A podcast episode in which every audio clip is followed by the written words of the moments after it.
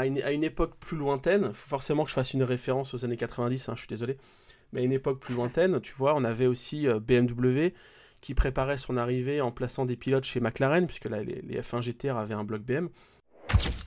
Mais je trouve que les LMP2, elles ont vraiment leur place. Ah, En tout cas, elles auront toujours leur place tant que les constructeurs qui sont engagés en hypercar ne jouent pas le jeu de la compétition privée. Parce qu'à un moment, euh, il va quand même falloir que les gentlemen, le- les 24 heures du Mans, euh, tournent aussi grâce à l'argent des gentlemen. C'est pas un secret que de le dire, et c'est pas du tout euh, euh, ternir l'image des 24 heures du Mans. hein. C'est aussi une question de, de finances, d'argent, d'équilibre euh, financier.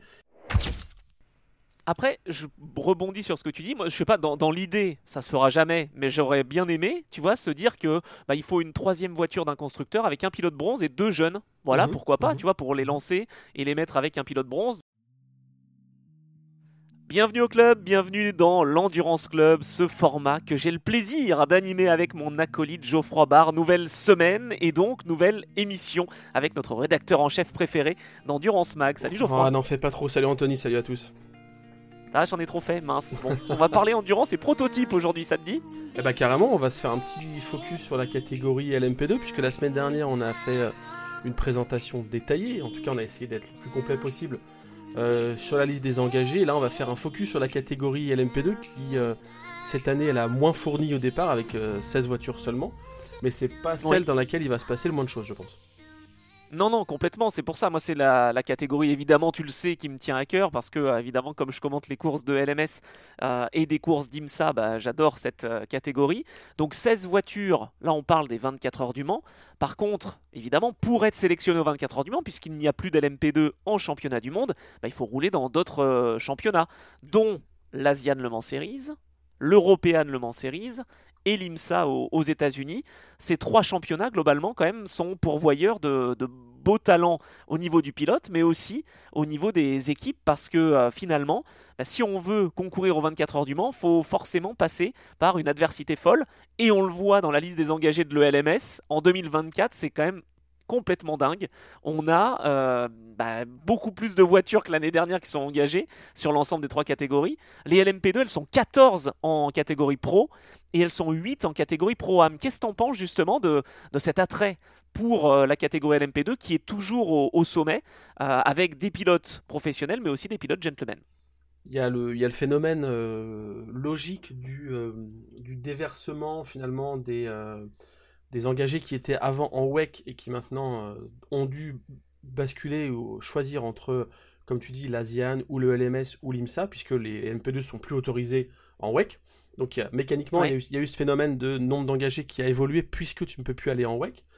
Et, euh, et finalement, c'est, euh, il y a, y a il y a quelques gentlemen, comme tu dis, quelques équipes qui se sont dit, vu qu'il y a cette bascule, bah, on va euh, ou changer de projet, ou rebasculer seulement sur le GT, ou au contraire euh, passer en hypercar, on va y revenir après.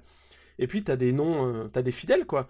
Tu as des gens qui, qui sont... euh, qui restent dans la catégorie LMP2, qui, qui basculent du coup en ELMS, notamment c'est le championnat qui profite le plus euh, de cette nouvelle donne et, et ça permet de donner naissance à des super projets. Comme tu dis, moi je, je, je trouve que maintenant que les LMP2 ne sont plus en WEC et sont seulement dans les séries euh, support, les, les séries, pas les supports, mais d'accession au WEC, euh, Ouais. ça, ça rebâtit encore mieux, ça, ça simplifie la lecture de la pyramide de l'endurance que la CO veut depuis des années, tu vois Il y a vraiment complètement. logique, complètement. Bah, déjà, euh, le LMS, c'était un, très bon choix de faire confiance au LMP2 qui soit la catégorie reine dans les années voilà, 2012-2013.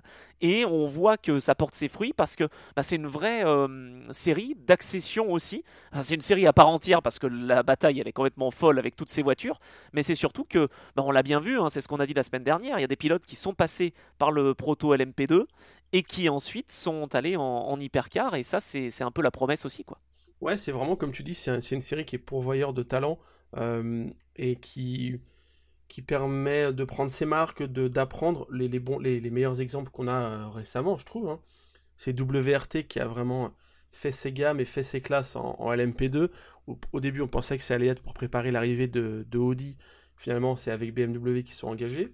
On a, euh, on a aussi, dans cette même logique, Alpine qui... ils, ils ont eu des errements ces dernières années où c'était P2, P1, euh, P2, enfin bref. Mais globalement, vous voyez l'idée. ils, ont, ils, ont construit, ils ont construit leur approche en LMP2.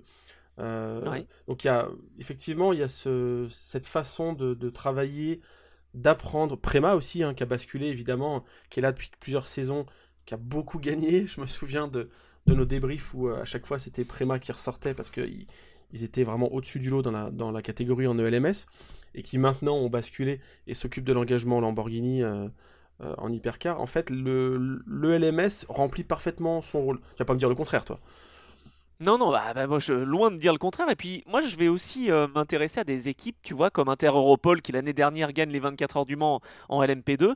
Mais elles ont vraiment suivi toute cette euh, pyramide de l'endurance, quoi. Elles sont passées par le LMP3 pendant des années, LMP2, et puis maintenant, ça fonctionne. On a aussi United Autosport, qui est euh, présent dans toutes les catégories.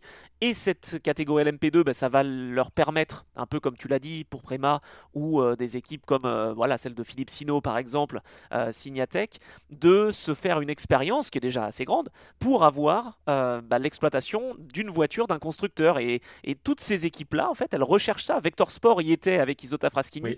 Malheureusement pour eux, ça s'est pas bien terminé. Mais c'est Duquesne qui finalement a repris. Donc en fait, ces équipes LMP2, elles ont une sacrée expertise aussi. Et les constructeurs n'hésitent pas à leur faire confiance. En fait, c'est vraiment. On, l'a dit la semaine dernière, euh, le, le LMP2 a cette, euh, cet inconvénient, mais qui est aussi parfois un avantage de proposer un matériel équivalent entre les équipes, parce que c'est comme ça, c'est malheureusement le, le, le, fait que le châssis Oreca soit supérieur a fait que toutes les équipes ont acheté ce châssis plutôt que, chez les concurrents. Mais du coup, ça montre vraiment le, le, ça montre et pour les pilotes leur talent euh, intrinsèque. Je, pense à Yifeye qui a explosé notamment en ELMS. Euh, des exemples, il y en a plein. Hein. Louis Deletra, quand il est arrivé en ELMS il y a deux ans, euh, bah, c'était juste euh, impressionnant. c'était juste très très impressionnant. Ça permet aussi à des gentlemen de briller et de montrer euh, leurs compétences et leurs leur capacités, parfois en début de course. Je pense à du François Perraudot qui parfois fait du super boulot, faisait du super boulot à l'MP2. donc voilà, ça permet aux pilotes de montrer leur individualité et leur talent.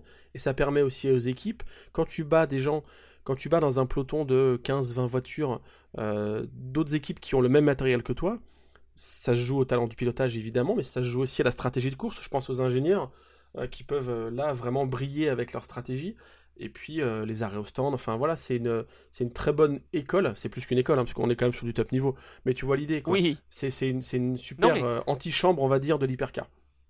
Ouais, je suis d'accord. Et, en fait, c'est un mal pour un bien. Parce que c'est vrai qu'à l'origine, tu te dis, bon, bah, c'est dommage qu'il n'y ait plus de Dallara, qu'il n'y ait plus de Ligier euh, dans cette catégorie LMP2. Mais en fait, d'avoir toutes les Oreca 07, bah, finalement, ça permet bah, déjà aussi d'avoir cette euh, catégorie LMP2 qui est prolongée, une sacrée longévité. Parce que c'est jusqu'en 2026 maintenant, je crois qu'on a prolongé. Et j'espère même qu'on prolongera encore un petit peu plus parce qu'elle est toujours efficace, cette voiture. Et elle pourrait même l'être encore plus. Hein, parce que euh, finalement, on, on s'assure aussi que cette voiture, elle soit pas trop performante non plus pour pas aller en des hypercars. Donc ça veut dire quand même que la base est vraiment saine et vraiment très bonne. Quoi. Ah bah la base, elle est, elle est excellente. Et euh, là, on, a, on est dans une phase aussi de, transition. Mais là, on dévie peut-être un peu du sujet LMP2. Mais tu sais, on l'a déjà expliqué. Les, les LMDH qui sont donc engagés en hypercar sont, selon le constructeur, que ce soit Multimatic, que ce soit Oreca, etc., euh, sont la base de ce que seront les LMP2 de demain. Donc, en fait, on a déjà un peu un aperçu des LMP2 du, de l'avenir, de, 2027-28, comme tu dis. Euh, en regardant les LMDH, tu leur déconnectes le système hybride, tu remets un kit carrosserie qui soit un peu plus standardisé, et finalement, on a les LMP2 qui vont arriver. Mais en attendant, là, les Oreca 07, alors je sais plus où on en est au niveau du compte, peut-être que toi tu sais, mais on sait qu'il y a plus de, il y a plus de 100 châssis qui ont été assemblés. Oui. Euh, c'était il y a déjà un an, un an et demi, je crois d'ailleurs, hein, le centième châssis. Donc là, on doit être à un, nombre assez impressionnant. Euh, c'est dingue de voir cette, euh, comme tu dis, cette longévité. Et, ça nous apporte toujours des courses qui sont intéressantes, moins, moins agréables à l'œil peut-être pour la diversité. voilà, on aime, on aime bien voir des voitures très différentes et c'est pour ça qu'on se régale avec l'hypercar, mais mais en tout cas, il y a toujours, euh, comme tu dis, des, batailles et, des, luttes qui sont intenses, quoi. Ouais, moi ça me dérange pas du tout. Alors j'ai qu'une peur pour eux, euh, et je parle pas en ELMS évidemment parce que c'est la catégorie Rennes, mais plus une crainte en, en LMP2 aux 24 heures du Mans parce que généralement c'est la catégorie la plus disputée, c'est la catégorie qu'on voyait quasiment le plus à, l'écran. Et là, évidemment, avec beaucoup de GT3 et beaucoup d'hypercars à 23 et 23, ben, j'ai peur que cette catégorie LMP2 elle passe un petit peu euh, au, travers, un peu comme la catégorie LMP3 finalement, est difficile à suivre en ELMS par rapport au LMP2 et au LMGT3. C'est un peu ma crainte, je sais pas ce que tu en penses, et pourtant le, niveau sera là et au rendez-vous. C'est vrai qu'on est passé d'un extrême à l'autre, puisque l'année dernière c'était le c'était la catégorie qui était la plus représentée, il y avait 24 voitures au départ. Euh, là, comme tu l'as dit tout à l'heure, on, on en a plus que 16. Donc, évidemment, effectivement, ça s'est réduit. Et, oui, euh, les caméras vont être braquées sur les hypercars et aussi sur les MGT3. Donc ça va, ça va peut-être. Euh, tu, crois quoi? Tu crois que ça peut limiter un peu l'intérêt de la catégorie, notamment pour les gentlemen, notamment pour les partenaires Tu veux dire en termes financiers au 24 heures du Mans? Bah, j'ai j'ai un peu peur de ça. Après, non, ça sera quand même euh, suivi parce qu'il y aura de toute façon de la bagarre et ça sera à couteau tiré jusqu'au bout. Mais, mais ouais, c'est un peu ce temps d'antenne, tu sais, que, mhm. bah, que les sponsors, que euh, les, les, partenaires recherchent aussi. Et c'est tout à fait normal. Hein. je veux dire, voilà, les, les, saisons coûtent quand même cher, les courses coûtent quand même cher. Et donc, euh, bah voilà, si on voit moins les LMP2, j'ai un peu cette crainte-là. Voilà, après, je pense que la réalisation sait très bien faire son travail et sait jongler entre trois catégories, mais voilà, c'est peut-être plus la, seule limite que, que, je vois. Mais par contre, ce que j'avais envie de souligner et de très positif, c'est que bah, ces séries comme l'Asian Le Mans Series qui vraiment montent en puissance, comme euh, l'IMSA ou surtout l'European Le Mans Series, bah, étaient vraiment pourvoyeuses de talent euh, non pas que en termes de pilotage bien sûr, mais pour les équipes, parce que en fait, très souvent au Mans, tu te rendais compte que les équipes européennes Le Mans Series étaient plus efficaces que les équipes de WEC en LMP2. Ah ouais, ah mais non mais carrément, et ça là on voit que hum, pour moi, la, liste des, engagés qu'on a en, LMP2, euh, si tu veux, on peut la détailler, je sais pas, mais en tout cas, la liste des engagés qu'on a en LMP2 pour cette édition 2024 des 24 heures du Mans, euh, j'ai l'impression de lire une feuille des engagés de l'ELMS. C'est vraiment c'est la, retranscription des engagés à la saison en ELMS. Et, effectivement, l'IMSA, il y a moins de passerelles, on le voit. Euh, L'ASIAN, bah, il, y a eu, des invitations qui n'ont pas été honorées. Euh, donc c'est vrai que c'est le, LMS qui est la, la, colonne vertébrale, la structure de cette catégorie LMP2 aux 24 heures du Mans. Quoi en fait, ça l'était déjà, moi je trouve, en, termes d'équipes qui étaient au rendez-vous et qui se battaient euh, aux avant-postes, mais ça l'est évidemment euh, de fait puisque les LMP2 ne sont plus que retrouvables euh, en ELMS, en IMSA et, en Asian Le Mans Series. Mais c'est vraiment quelque chose qui est assez remarquable parce que, bah, en fait, quand tu vois la liste des engagés de, du Mans, finalement, elle est moins intéressante en termes d'LMP2 que cette LMS où tu retrouves énormément d'équipes et, quelques belles surprises aussi parce que bah, tu parlais, euh, tu vois, tout à l'heure euh, de l'équipe Prema. Bon, bah là, on a Iron Lynx avec Proton euh, qui est présente donc en, en LMP2. Tu plus Prema parce qu'évidemment, ils sont avec, euh, Lamborghini en hypercar. Mais tu te retrouves avec Inter Europol Compétition, avec l'équipe Panis Racing toujours là, toujours présente. L'équipe Cool Racing, évidemment, avec deux voitures. Euh, tu as l'équipe euh, Duken Team qui sera aussi en exploitation du programme Isota Fraschini. tu as Idexport qui est toujours là, fidèle au, poste et au rendez-vous, avec un nouvel équipage en plus en ELMS. Tu l'équipe Nielsen. Et puis, bien sûr, que tu as United Autosport et Algarve Pro Racing qui va encore être finalement l'épouvantail Algarve Pro Racing qui vraiment se, fait un nom encore plus important, je dirais, qu'il y a quelques années où c'était, je sais pas si tu vas me, me contredire, mais c'était un peu une équipe un peu rigolote quoi où ils se gênaient dans les stands c'était jamais euh, vraiment très précis. Là c'est devenu une, euh, une équipe de pointe et, et en ELMS bah, ils sont là euh, pour défendre leur, leur titre hein, tout simplement. Ils ont eu effectivement ils ont eu pendant longtemps une image de, de, d'équipe familiale avec une certaine bonhomie dans, dans les stands tu vois. Et enfin c'est, toi qui connais mieux que moi hein, tu commentes tu commentes les, les courses donc tu dois les voir depuis plusieurs saisons évoluer et effectivement je sais pas trop ce qui a été changé comme, ou comment ça a été effectué, mais ouais, il y a un, virage, pour parler d'une autre équipe, il y, a un virage qui a été opéré, et chez, euh, chez APR, j'ai du mal à les appeler APR, mais bon, Algarve Pro Racing, euh, ça s'est structuré. On en parlait la semaine dernière un peu, on, commençait à esquisser l'idée, c'est que, tu sais, j'en parlais, c'est que quand il y a eu le, le, début de la guerre entre l'Ukraine et la Russie, la guerre en Ukraine, euh, ils, ont, ils ont perdu le, financement russe, et du coup, je pense que ça a dû les pousser un peu au cul. À se réorganiser bah, financièrement et puis peut-être à trouver des sources d'économie et surtout à trouver des, optimisations quoi. Parce que quand tu fonctionnes euh, quasiment aux courses par course parce que je suis pas sûr que Ben Viscal ait fait toute la saison euh, quand tu as Sofia Florsch qui apportait à l'époque du budget mais moins que, que Roman Rusinov ne pouvait en apporter j'imagine bah tu es obligé un peu de te recentrer et de, trouver des solutions d'aller vite à moindre coût et de pas perdre du temps tu vois. Et euh, je peut-être que c'est ça aussi qui les a aidés aujourd'hui émerger comme une une structure, une force plutôt, euh, plutôt costaud. Après, ils ont toujours parfois des, euh, des, erreurs, enfin des erreurs, des, des pépins, des, problèmes. Hein. Je repense à, je crois que c'est 2022 ou 24 heures du Mans où c'était euh, c'était assez compliqué, avec notamment Flurch qui était à l'arrêt dès le premier tour. Enfin voilà, il y, a toujours des, des, faits de course et des événements qui les touchent, je trouve. Mais, mais ouais, ils ont émergé comme une. Effectivement, c'est devenu un contre-pouvoir euh, à des équipes comme United qui, elles, sont, euh, sont des références depuis des années, quoi. Clairement. Alors. Je vais juste euh, émettre peut-être, et je parle de l'ELMS là, une réserve sur bah, l'équipage de cette année. tu as Alex Lynn, en fait, qui est là emmené par Ganassi. Donc déjà, tu te dis, ça c'est ça c'est top. Par contre, il est avec Oli Caldwell et Mathias Kaiser, et je me dis que pour jouer la gagne bah, au général en ELMS, ça va peut-être être un peu tendre. Je sais pas ce que tu en penses. Ok, tu, tu, tu, tu, mises plus sur qui alors en ELMS du coup? Bah, En ELMS, euh, justement, c'est assez ouvert cette année, moi je mhm, trouve, avec mhm. euh, la liste des engagés qu'on a vus.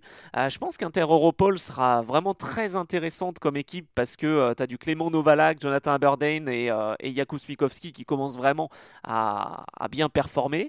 J'ai un espoir évidemment pour euh, l'équipe idexport parce que euh, tu te dis qu'avec Rejat de Gérus qui a envie de, prendre mhm. aussi sa revanche, avec Jovan Neutert qui est passé de Panis Racing à, à idexport pour accompagner euh, Paul Lafargue, ça peut peut-être le faire.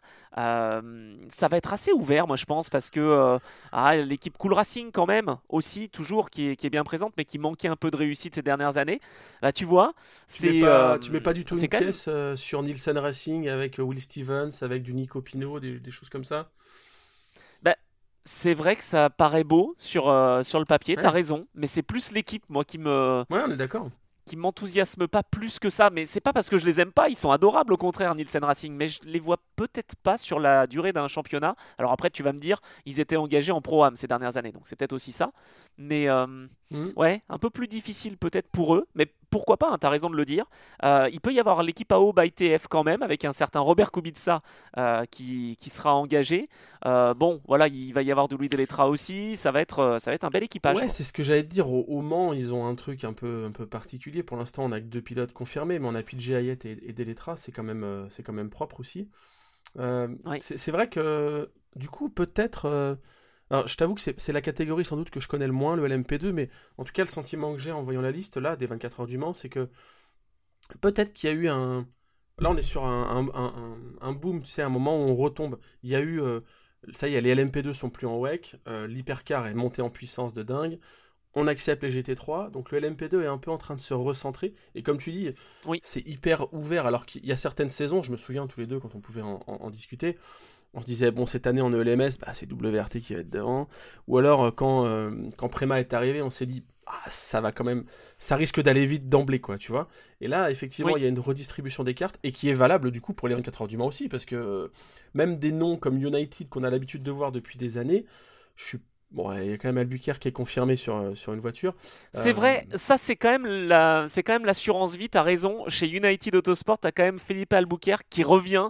Et quand il était là, ça apportait une certaine stabilité à l'équipe, ça apportait une sérénité. Et je pense qu'il peut être quand même un, acteur fort aussi de cette saison. T'as raison. Mais le, le, principal élément, et ça si tu veux on peut en parler un petit peu, c'est le principal élément qui redistribue les cartes, c'est aussi, comme on l'a dit tout à l'heure, euh, le fait que certains engagés ont maintenant complètement déserté la catégorie. Je pense à, Jota qui euh, bah, est passé avec maintenant les, Porsche 963 en hypercar.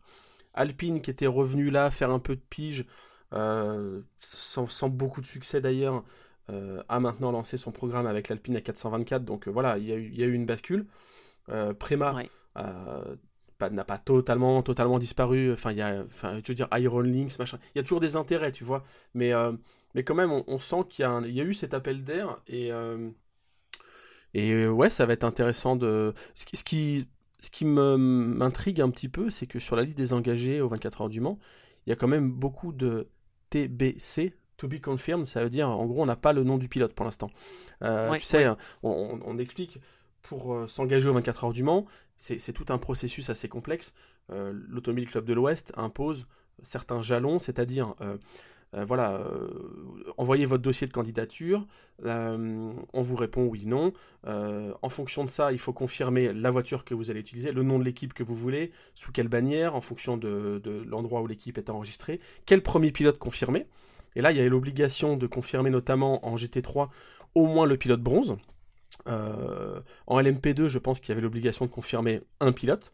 Et puis après, il y a des dates qui interviennent jusqu'à mai, je crois, euh, où tu dois confirmer deuxième et troisième pilote. Pourquoi? Parce que bah, après, il faut imprimer des programmes, il faut imprimer des affiches, il faut, prévoir les choses.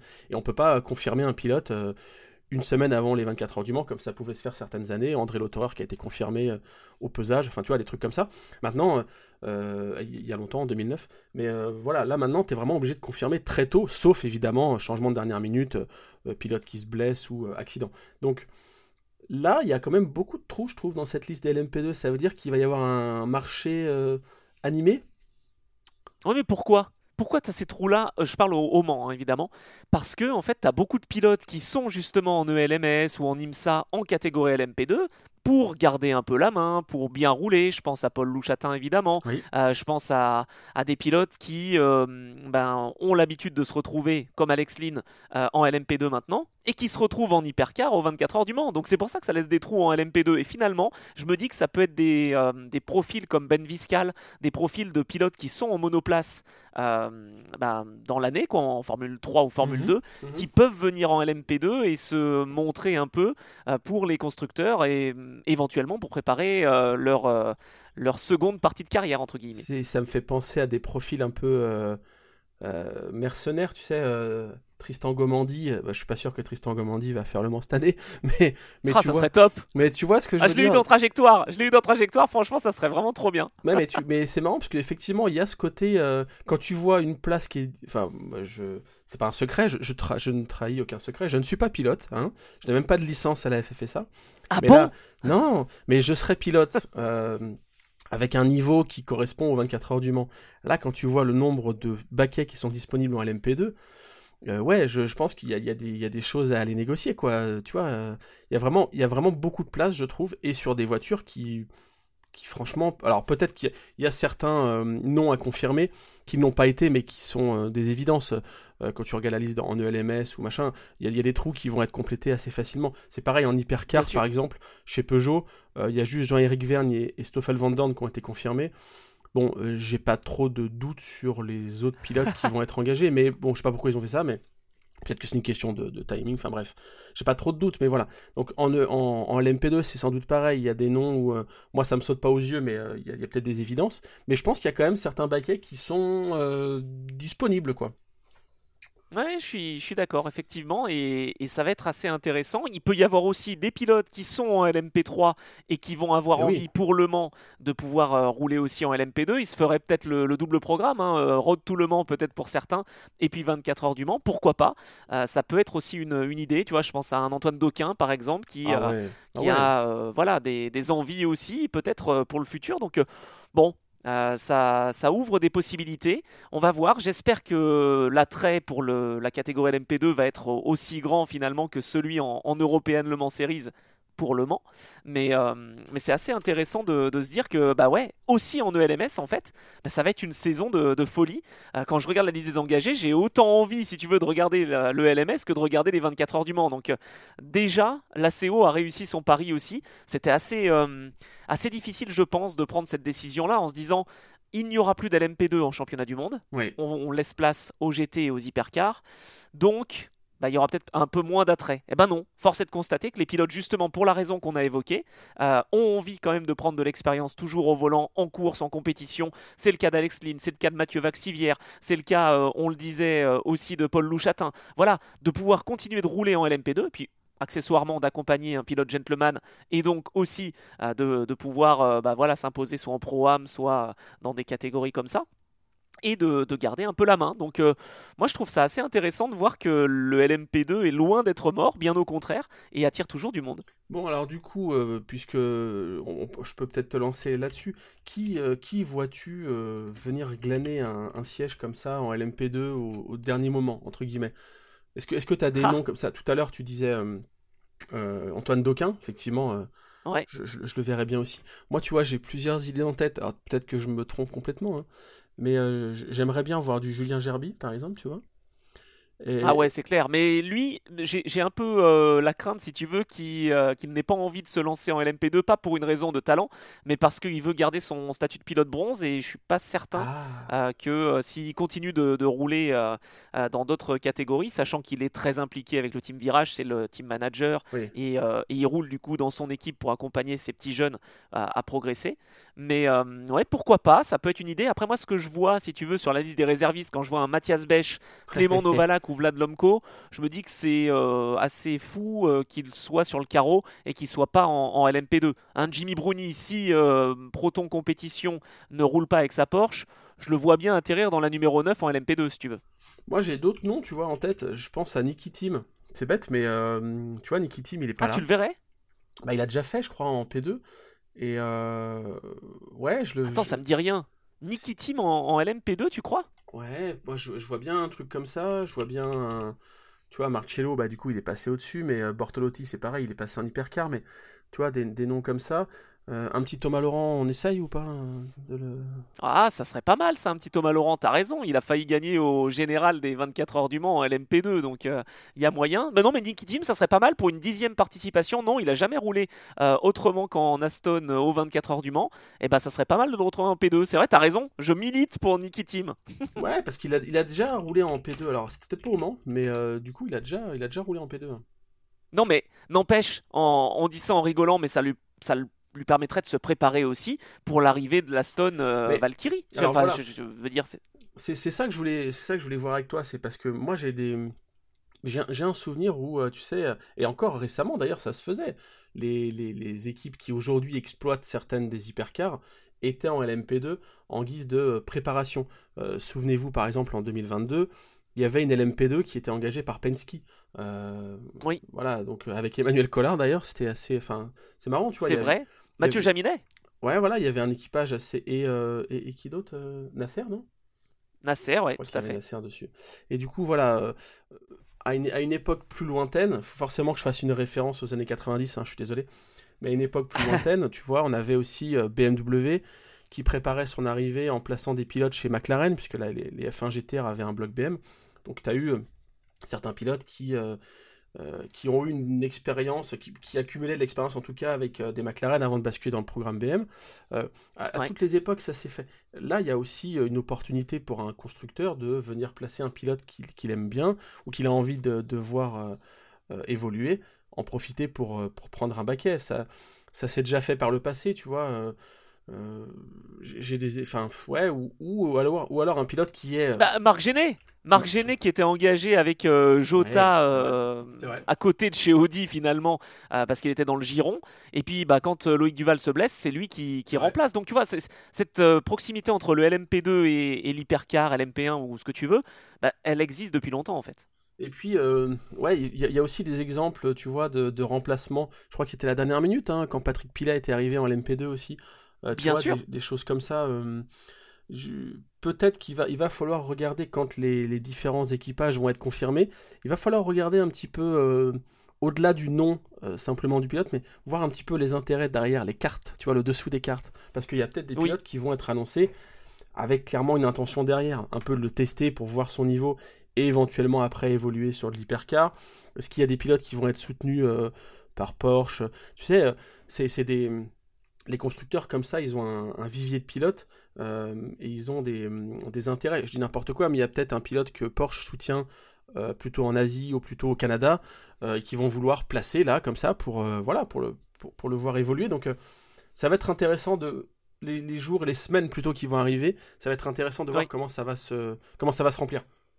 Mais tu vois, c'est ça qui me plaît dans cette catégorie LMP2 en fait et dans le LMS, c'est qu'il y a un intérêt énorme et j'aimerais vraiment que le LMP2 soit encore présent aux 24 heures du Mans dans les années bah, qui arrive, hein, parce que c'est cette fameuse préparation qui est si importante. Et en fait, bah, de rouler au Mans dans des conditions les, qui sont les mêmes que euh, les petits camarades d'Hypercar, bah, tu prends de l'expérience beaucoup plus que juste de rouler euh, bah, dans une euh, catégorie IMSA, ELMS, Asian Le Mans mhm. Series qui sont déjà exceptionnellement disputés, mais c'est quand même pas Le Mans. Et donc, euh, bah, d'avoir des LMP2 au Mans, je pense quand même que ça reste aussi dans, cet ADN. Alors, même si j'imagine bien qu'à terme, on voudrait avoir des hypercars et des GT3 pour cet esprit Le Mans, mais je trouve que les LMP2, elles ont vraiment leur place. Ah, en tout cas, elles auront toujours leur place tant que les constructeurs qui sont engagés en hypercar ne jouent pas le jeu de la compétition privée. Parce qu'à un moment, euh, il va quand même falloir que les gentlemen, les 24 heures du Mans, tournent aussi grâce à l'argent des gentlemen, c'est pas un secret que de le dire, et c'est pas du tout euh, euh, ternir l'image des 24 heures du Mans, hein. c'est aussi une question de, de finances, d'argent, d'équilibre euh, financier. Et, Ah bah attends, les, Bentley Boys, les gentlemen drivers, ça a toujours été le cas aux 24 heures du Mans. Bien sûr, non mais ça fait partie de la... Ça fait, enfin voilà, une épreuve prestigieuse, prestigieuse comme ça, et une, un, rendez-vous aussi fort attire, et au-delà de l'aspect, au-delà des pilotes platinum et de on peut se vanter d'avoir parmi les meilleurs pilotes au monde au départ des 24 heures du Mans. On a aussi des gentlemen qui sont parmi les meilleurs gentlemen au monde, sans doute. En tout cas, on est sur le top niveau de ce que tu peux faire quand tu as un job à côté. Euh, et, ça, je pense que ça perdurera tant que l'hypercar euh, n'est pas sur un modèle de compétition client. Après, si demain l'Automobile Club de l'Ouest dit OK, à partir de maintenant, euh, pour venir en hypercar, la règle c'est vous avez le droit d'avoir deux, trois voitures, et par contre, il faut que vous en vendiez deux par an à des équipes privées. Euh, là, ça change la donne, et du coup, les hypercars, euh, ça, ça pourrait être possible. Hein. Les, LMDH, finalement, comme on le dit, ne, sont que des, les LMP2 de demain avec un système hybride. Donc, euh, tu pourrais dire à chaque constructeur qui est en LMDH, par exemple, tu lui imposes de fabriquer un nombre de châssis par an et d'en commercialiser à des équipes privées. Malheureusement, je pense que si tu, fais, si tu mets ça en place comme règle, ça va faire fuir des, hum, constructeurs parce que, après, il y a plein d'enjeux.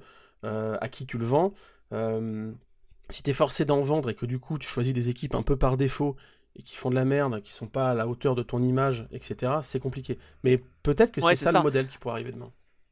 Après, je rebondis sur ce que tu dis. Moi, je sais pas, dans, l'idée, ça se fera jamais, mais j'aurais bien aimé, tu vois, se dire que bah, il faut une troisième voiture d'un constructeur avec un pilote bronze et deux jeunes. Voilà, mhm. pourquoi pas, mhm. tu vois, pour les lancer et les mettre avec un pilote bronze, donc sans trop de, pression a priori, mais quand même d'apprendre euh, la catégorie. Moi, je me pose une autre question. Est-ce que les pilotes bronze euh, qui déjà arrivent à maîtriser les LMP2 et c'est pas facile parce qu'on a des vrais experts, il faut vraiment pas l'oublier, euh, une sacrée préparation physique derrière, il faut euh, vraiment euh, comprendre, ça passe beaucoup plus vite en, LMP2 qu'en GT. Est-ce qu'ils auraient envie de rouler en hypercar? Envie et, les capacités, j'allais dire. Est-ce qu'un François Perraudot roulerait avec une Alpine en, hypercar? Est-ce qu'il aurait envie? Moi, bah, faut lui demander. mais, ah oui, non mais bon, d'accord.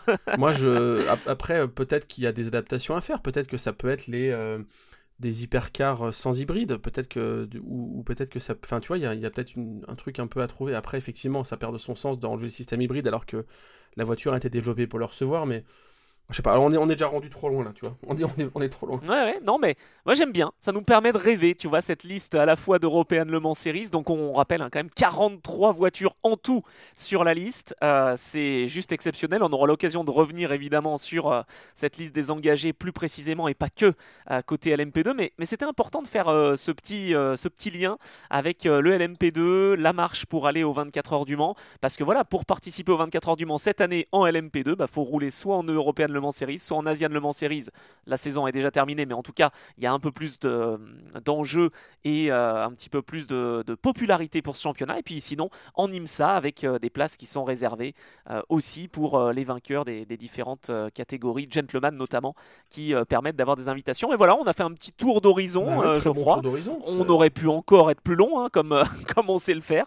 Mais c'était intéressant de, de, comment dire, de se concentrer sur cette catégorie LMP2 qui continue vraiment de, bah, de nous faire vibrer, en tout cas de me faire vibrer. Je sais pas si c'est le cas pour toi aussi, je pense que oui, parce qu'il y, y a, énormément de, spectacles. Et donc, bah voilà, en ELMS, on les retrouvera, c'est LMP2, et ce sera la catégorie Rennes, et on les retrouvera aussi aux 24 heures du Mans. Donc, euh, il va y avoir euh, du sport, comme on dit. Eh ben écoute, on peut finir sur une petite stat si tu veux. Je sais que t'aimes bien les, chiffres comme ça. Euh, ah oui. Puisque donc le LMP2, ça va être la catégorie qui c'est la catégorie qui a le plus diminué, on le sait par rapport à l'année dernière, puisqu'on a on a plus les 24 voitures, mais en tout cas c'est une catégorie qui depuis plusieurs années euh, a un manufacturier exclusif qui est Goodyear.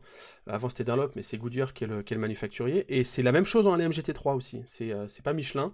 Les, GTE étaient chez Michelin, mais là il y a un manufacturier unique qui est, qui est Goodyear. Donc cette année, c'est la première fois depuis longtemps, je pense. on aura au Mans 39 voitures, soit la majorité du plateau, qui sera en Goodyear et pas en Michelin. C'est un élément ah oui, c'est vrai. Alors que euh, les années précédentes, c'était l'inverse. T'as raison, parce qu'il y avait euh, Michelin qui équipait les GTE mhm. et euh, les hypercars. Mais là, ouais, on va avoir 23 contre 39. Ouais, pas mal. Donc c'est un petit changement. Alors c'est ça peut paraître anodin, mais pour un pour un équipementier, pour un manufacturier, c'est quand même c'est quand même un sacré défi d'équiper tout un plateau comme ça. Alors ils savent faire, il n'y a pas de problème, mais voilà, c'est marrant comme, comme stat, et c'est vraiment lié pour le coup au LMP2 parce que c'est un peu historique, et au, au GT3 qui, euh, qui maintenant bascule sur ce manufacturier-là. Voilà. Ouais, c'est vrai, c'est vrai, bravo, belle, belle stat. En tout cas, les, les LMP2, c'est vrai, c'était Goodyear. Avant, c'était Dunlop, mais c'est le même groupe. Et, euh, et, donc, on a aussi un duel finalement. Tu vois, on parle des constructeurs, mais on va parler des manufacturiers. Duel Michelin et, et euh, Goodyear. Normalement, au général, ça sera une victoire hypercar, donc Michelin devrait s'imposer une nouvelle fois. Mais voilà, en tout cas, ils sont présents et on n'a pas qu'un seul manufacturier de pneus. Voilà, c'est ça, exactement. Eh ben écoute, je pense qu'on a, bah. été, on a été complet sur cette, ce plateau LMP2. Oh, on aurait toujours encore plus pu être euh, complet, évidemment, mais voilà, moi je vais ajouter un dernier chiffre, après on, clôture, mais c'est vrai qu'en ELMS, on a doublé la liste des engagés en euh, LMP2, en catégorie pro, hein, j'entends.